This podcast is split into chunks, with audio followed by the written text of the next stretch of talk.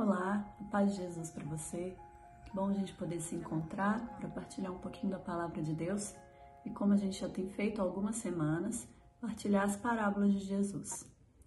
E hoje eu queria falar um pouquinho sobre a parábola da casa sobre a rocha, que está lá no Evangelho de Mateus, capítulo 7, do versículo 24 ao 27. Então, nessa parábola, Jesus apresenta para nós dois personagens. Um um homem sensato que construiu a sua casa sobre a rocha. Vieram as chuvas, as tempestades, os ventos fortes, mas a casa permaneceu inabalável, porque ela estava construída sobre a rocha. O segundo personagem é um homem insensato, que construiu a sua casa sobre a areia. Vieram as chuvas, as tempestades, os ventos fortes, e a casa não resistiu, porque ela estava construída sobre a areia. Mas por que Jesus está falando isso? Um pouquinho antes, ele reúne os discípulos, reúne a multidão e faz o anúncio das bem-aventuranças. Depois, ele segue falando uma série de coisas sobre o cumprimento da lei, sobre jejum, sobre a eficácia da oração, sobre caridade. Ele ensina a rezar o Pai Nosso e no final de tudo, ele diz: O homem que escuta as minhas palavras e as coloca em prática é semelhante ao homem sensato que construiu a sua casa sobre a rocha.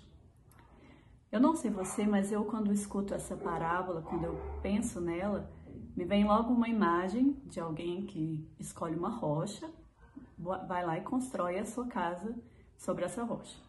E uma outra pessoa que acha uma duna de areia, vai lá e constrói a sua casa sobre a areia.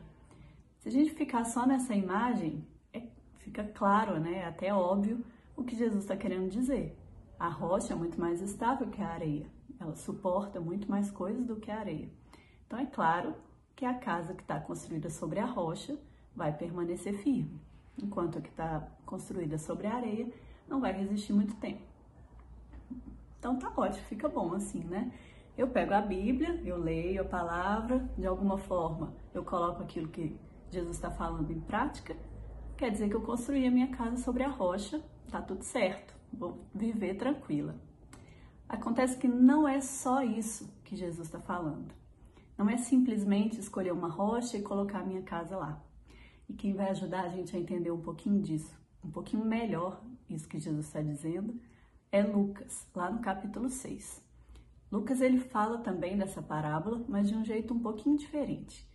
Então ele diz que um homem sensato é aquele que escuta a palavra de Deus e coloca em prática, e ele se assemelha a um homem que, ao construir uma casa, cavou, aprofundou e lançou o alicerce sobre a rocha.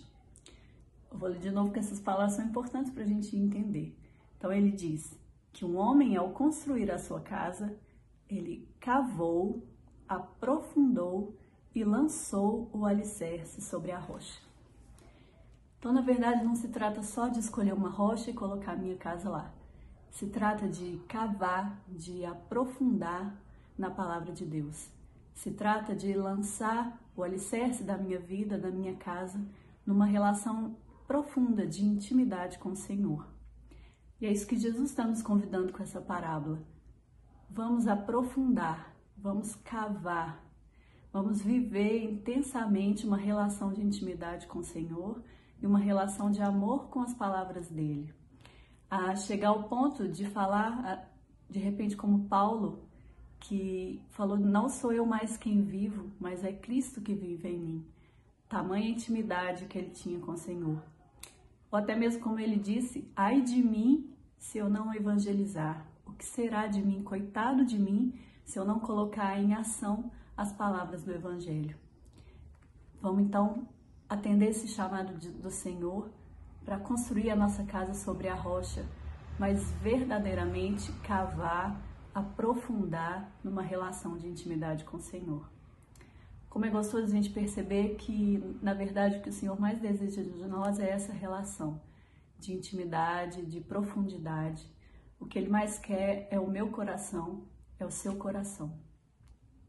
Que bom poder mergulhar nesse amor de Deus e que bom que Jesus nos convida, nos lembra sempre que o que Ele quer é isso, é o nosso coração, é a nossa vida, é a gente mergulhar nessa relação de intimidade com Ele.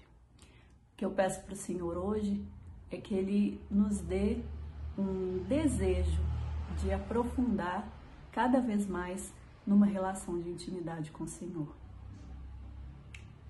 Que essa seja a nossa oração de hoje, que essa seja a nossa oração para viver intensamente as palavras do Senhor.